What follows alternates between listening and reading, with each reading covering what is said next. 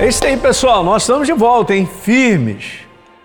Esse é o nosso assunto. Praticamente a gente está terminando, falando um pouquinho sobre vida de santidade. É super importante, um assunto bíblico. Eu já expliquei para vocês. Santidade tem a ver com separação, um estilo de viver diferente. Qual é o estilo diferente? Nós não estamos separados das pessoas, estou sempre explicando isso, mas nós fomos separados para Deus, para um propósito. É assim.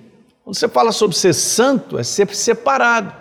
Mas tem um propósito em ser separado para que a gente possa levar a expressão de Deus, nós sejamos, né, na prática, a expressão de Deus, semelhante a Jesus. Então tem um estilo de viver. Né? As cartas, como eu falei no último vídeo, do Novo Testamento, falam sobre um tratado.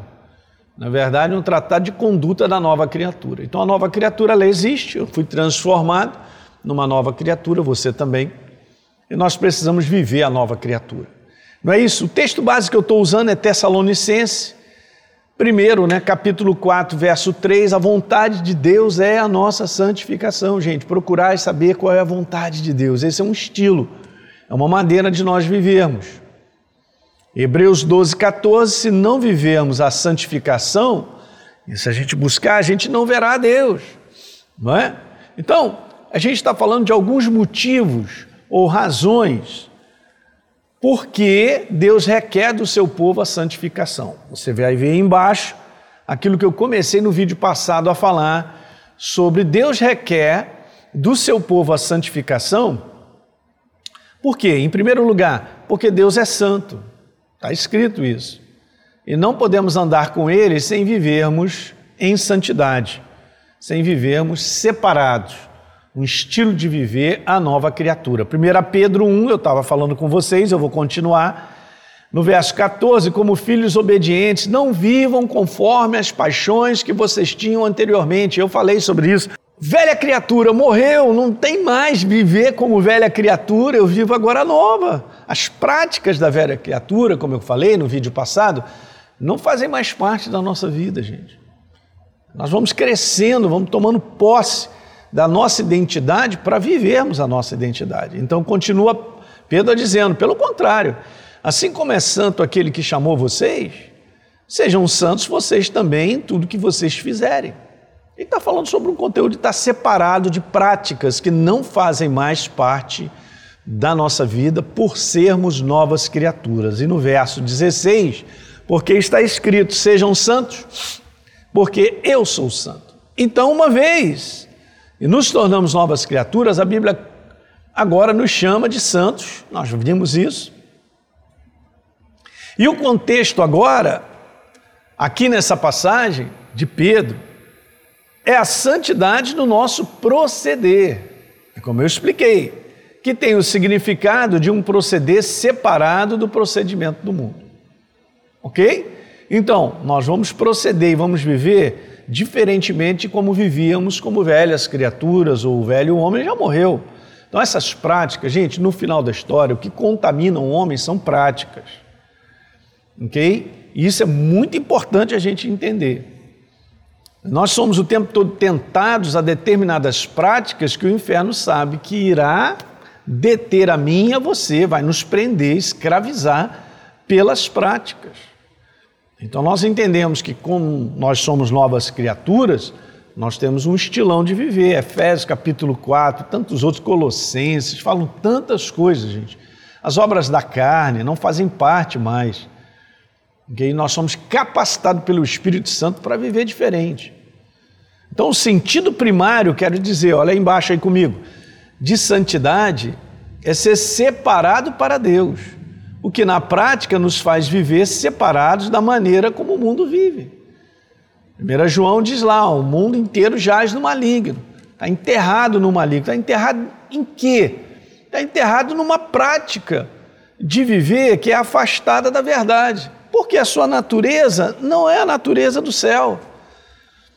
Eu era perdido, a minha natureza pertencia às trevas, então eu vivia do jeito que eu queria, eu vivia com base em sensações com base em prazeres carnais. E determinados prazeres carnais destroem a nossa vida, principalmente na área da sexualidade, eu já falei isso para vocês. E outras áreas, né? O cara tem prazer carnal de abrir a boca para falar uma opção de besteira e dizer que todo mundo não presta e tal. Beleza, então não vai funcionar. Ok? Então, o sentido de separados para ficar livres da contaminação, de nós não vivermos determinadas práticas que não fazem mais parte e não são mais condizentes com a nossa nova natureza. Simples, né? Importante ser falado. Então veja, gente, o grande problema, tá aí, acompanha comigo, do povo de Deus no Velho Testamento era justamente isso. A contaminação frequente a qual se entregava com os outros povos, práticas. Esse era um baita de um problema.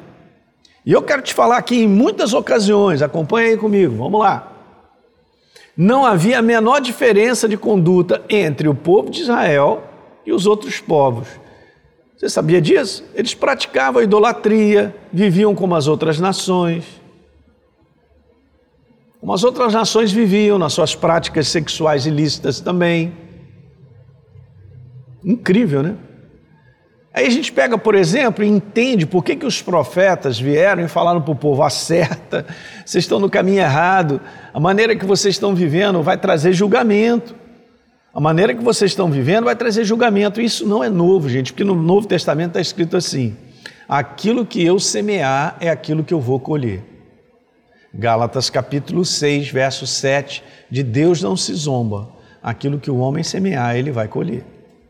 Então, se eu estou semeando um comportamento em relação a práticas oposto à da verdade, como nova criatura, cara, eu vou colher esses resultados, cara.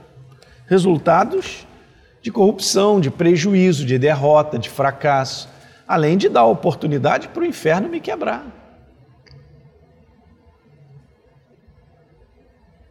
Todo o livro de Jeremias, por exemplo, do profeta, bem como a maioria dos profetas, profetizaram advertência contra o mau procedimento do povo profetizaram contra a contaminação do povo de Deus com práticas que estavam fora da vontade de Deus. É isso, simples.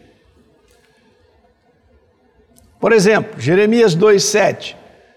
Eu os trouxe para uma terra, olha aí, olha a passagem. Eu os trouxe para uma terra, para que vocês comessem o seu fruto e as coisas boas que ela tem. Olha, olha, olha, olha o coração de Deus, Ele tem o melhor para nós. Mas depois de entrar, vocês contaminaram a minha terra e fizeram da minha herança uma abominação. Meu Deus. Continua Jeremias 23, 11. Pois tanto o profeta como o sacerdote estão contaminados, até a minha casa achei a sua maldade, diz o Senhor.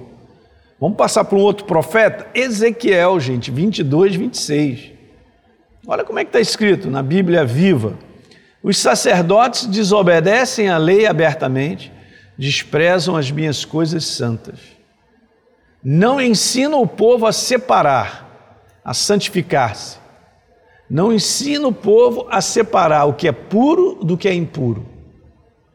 A fazer diferença entre o certo e o errado. Eles ensinam o povo a zombar da minha santidade. Meu Deus, gente. Isso não é novo. Nós costumávamos dizer que vivemos no mundo, mas não somos do mundo. Nós costumamos, né? Perdão. Nós costumamos dizer que nós vivemos no mundo, mas não somos do mundo. É legal. Por quê? Porque a gente reconhece uma separação que não deve ser física, mas deve ser de maneira de viver. É uma questão de santificação. É isso. Essa é uma palavra super importante do entendimento nosso como novas criaturas, do caminho que Deus escolheu para que nós vivêssemos. Em termos de práticas, é só ler a, verdade. Você entende, gente? Sem crise isso, porque nós somos pessoas falíveis, né? A gente falha, a gente erra. Ah, então, não é uma questão de ser perfeito, mas é uma questão de ter consciência que se está errado, se arrependa e muda de caminho, que a mudança de pensamento vai mudar só uma prática. A mudança de pensamento muda o procedimento. Arrependimento, nós vamos aprendendo também com os nossos erros. Mas a seriedade, cara, de temer a Deus e andar com Ele. Isso é que está faltando e a igreja precisa recuperar de novo. Temor a Deus, temor à Sua palavra, de caminhar com Ele como Ele pede. Não é como eu quero, como eu acho, porque senão a gente se entrega às antigas práticas da velha criatura e isso tem matado, tem quebrado muito o povo de Deus, assim como no Velho Testamento. Nós vivemos o mundo, olha o que eu escrevi aí, mas o nosso comportamento ou estilo de vida não é o mais do mundo. Mudou tudo. O padrão, veja bem, o padrão, o estilo, a maneira de pensar e crer do mundo não deve fazer mais parte da nossa vida. Simples. Ok? Simplesmente isso. Eu sou transformado, diz lá Romanos 12, 2, pela renovação da nossa mente, para que nós possamos experimentar qual seja a boa, perfeita e agradável vontade de Deus. Essa é a nossa maneira de viver, sendo transformados por renovação da nossa mente com a palavra, para que ela possa ganhar espaço e governar a minha maneira de pensar. Então eu viverei com base na verdade. Se isso não acontece, dificilmente nós viveremos a verdade. A importância de Deus falar para Josué, cara, medita na minha palavra de dia e de noite, tenha um cuidado de fazer tudo que tiver escrito, porque você será bem sucedido em tudo que fizer. Se primeiro ela não se instala em termos de governo dentro de mim, a verdade, a palavra de Deus, o que Deus tem a dizer, como é que eu posso colocar em prática se ela não está em mim? Uma boa parte do povo de Deus hoje nem está lendo mais a Bíblia. Está muito estranho. Essa igreja precisa se fortalecer. Como diz um amigo meu, um pastor amigo meu, ela está com pouco óleo. E com pouco óleo, a gente não completa essa carreira. Está faltando óleo, está faltando seriedade, está faltando um temor a Deus que tem que ser resgatado. Como é que a gente faz isso? Com consciência, ajoelha, arrependimento, falando: Jesus, Quanta gente hoje está andando na periferia, afastado de Jesus, de vez em quando vai à igreja, mas está mais fora do que dentro, 90% fora. Está assim, gente, de gente da igreja, do Senhor, vivendo dessa maneira, porque já, já, já tem uma consciência que tem um calo, você sabe, né? Eu ando de motocicleta, eu tenho uns calinhos aqui na minha mão, né? Então, segurar ali e tal, beleza. Aí você sabe que em outras partes que não tem calo, a sensibilidade é maior. Quando você passa num calo, você não tem sensibilidade. Praticamente. Você entende isso? Então a consciência ela vai ficando calosa. Okay? E o que, que vai acontecendo? Ela já não tem mais sensibilidade de reconhecer o quanto ela está afastada, o quanto ela está no caminho errado, o quanto aquelas práticas não devem mais fazer parte da vida dela, porque já virou calo de tanto fazer e tanto praticar, por praticar o motociclismo e andar direto, o calo vai se tornando uma realidade. Então, o problema nosso da igreja são práticas. Que no último encontro eu falei para vocês, lendo o capítulo 22, falando sobre práticas. Que não entrarão no reino de Deus os que tais coisas praticam. Cara, isso é muito sério. Graças a Deus a gente pode estar falando isso, a gente pode estar para que a igreja, essa igreja meio periférica que tem aumentado, ela possa sair dessa calosidade. Não permitir a sua consciência ficar dessa maneira, porque ela perderá a sensibilidade e o temor a Deus. Então, viver Viver a santificação é necessário porque é através dela que nos mantemos livres da, da contaminação do mundo. Olha 1 João 5, verso 19 nós sabemos que somos filhos de Deus e que o resto do mundo todo ao nosso redor está sob o poder e o domínio de Satanás. Como assim sobre o poder? Primeiro, por natureza, segundo, pelas práticas. Agora, o que está acontecendo é que uma boa parte disso que se chama apostasia do povo de Deus é uma nova criatura, mas está vivendo como velha. Então, através das práticas, estão sendo cativos, estão sendo prisioneiros das trevas. Enquanto vivermos no mundo, a proximidade com a contaminação pelo inimigo sempre será grande, óbvio. Por isso a gente tem que se manter sensível. A estratégia do diabo, digo para você, é fazer com que a igreja se contamine com a maneira do mundo viver. Não estou falando nada que você não saiba, mas isso é bom para levantar dentro de mim e de você a importância da gente manter todo dia o nosso temor a Deus em alta, né? nosso coração voltado para Ele.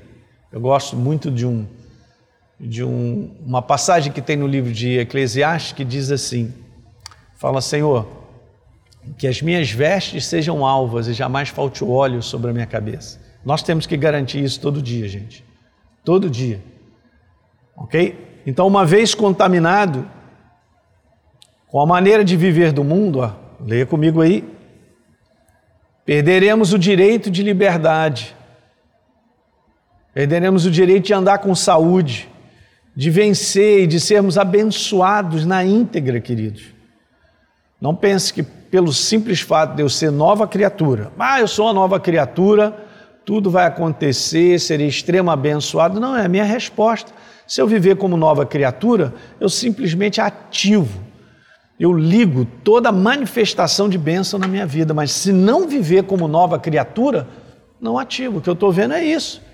Muita gente vários problemas familiares, várias situações financeiras, porque não praticam a verdade.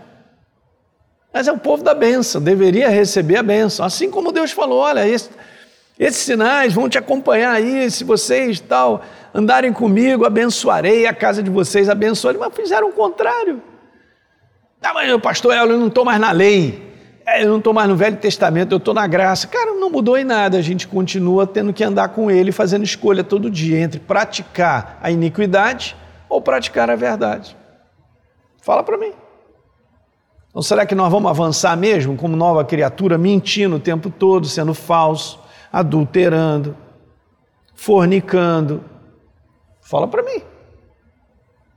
A minha prática continua sendo a prática do mundo? Que bênção eu estou recebendo disso? Nenhuma. Eu estou na mão das trevas e não sei. Cara, que a consciência, cara, e o temor de Deus possa cair sobre o povo dele, um convencimento do Espírito Santo de que nós temos que mudar. E a palavra é arrependimento. É a chave da mudança. Legal? É isso aí, pessoal. Então, compartilhe aí com seus amigos. A gente está terminando essa série no próximo vídeo. Ainda vou falar ainda mais sobre dois pontos, né? Por que, que Deus requer do seu povo a santificação e a gente termina. Um grande abraço para vocês, a gente se vê.